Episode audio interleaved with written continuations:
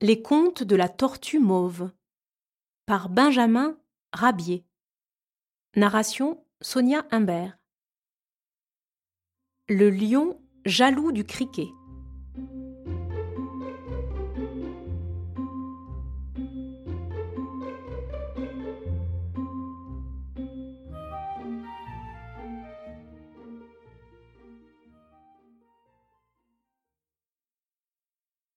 Lion disait à un criquet La nature est vraiment capricieuse et fantasque. Elle permet à un criquet chétif d'exécuter des bonds véritablement surprenants pour sa taille. Songe, mon petit, ce que proportionnellement à sa force, et même à sa grandeur, un lion devrait pouvoir faire. Oui, mais voilà, répondit la bestiole. La nature a réparti ta force dans la totalité de tes membres, tandis que chez moi, elle l'a tout entière placée dans les jarrets. Ah, si j'avais seulement des jarrets de criquets, dit le lion avec envie. Qui t'empêche d'en avoir? reprit le criquet. Il ne dépend que de toi.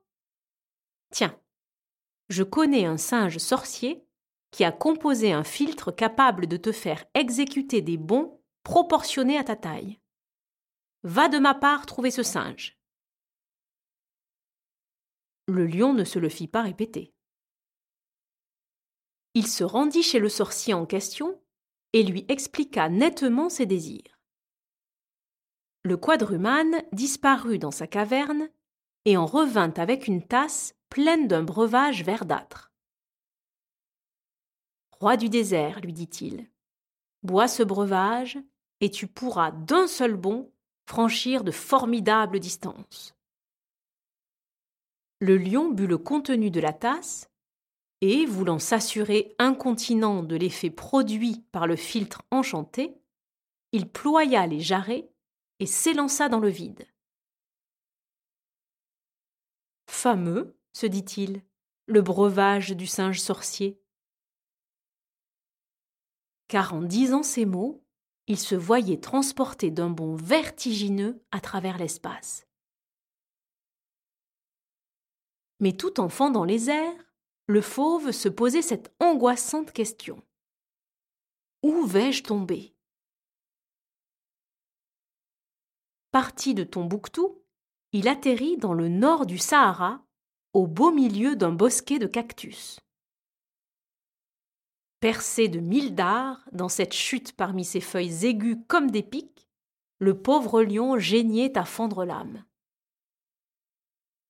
Pour échapper à la douleur que déterminaient ses nombreuses piqûres, il exécuta un nouveau bond qui lui fit traverser la Méditerranée.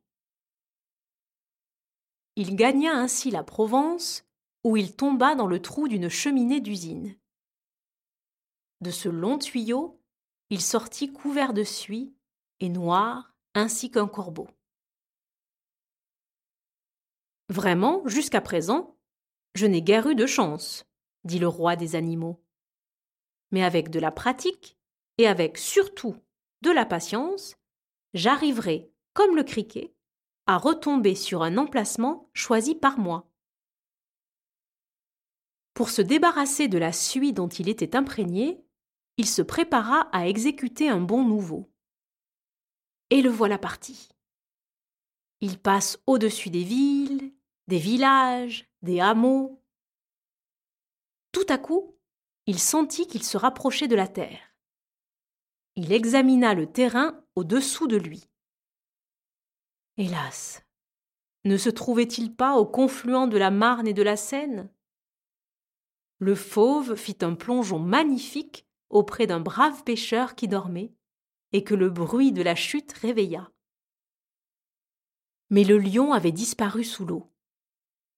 Je parie, dit le pêcheur, que c'est encore un gros brochet qui fait des siennes. Et il lança sa ligne.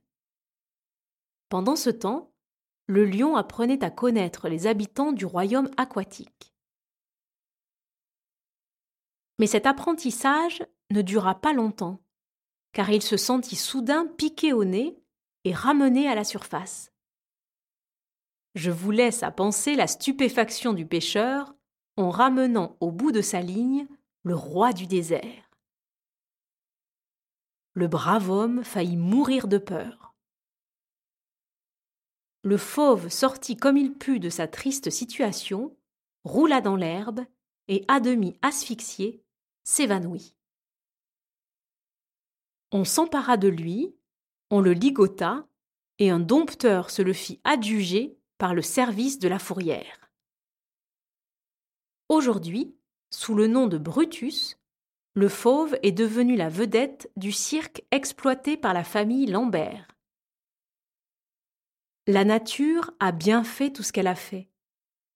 En voulant la corriger, on ne peut que s'attirer déconvenues et catastrophes.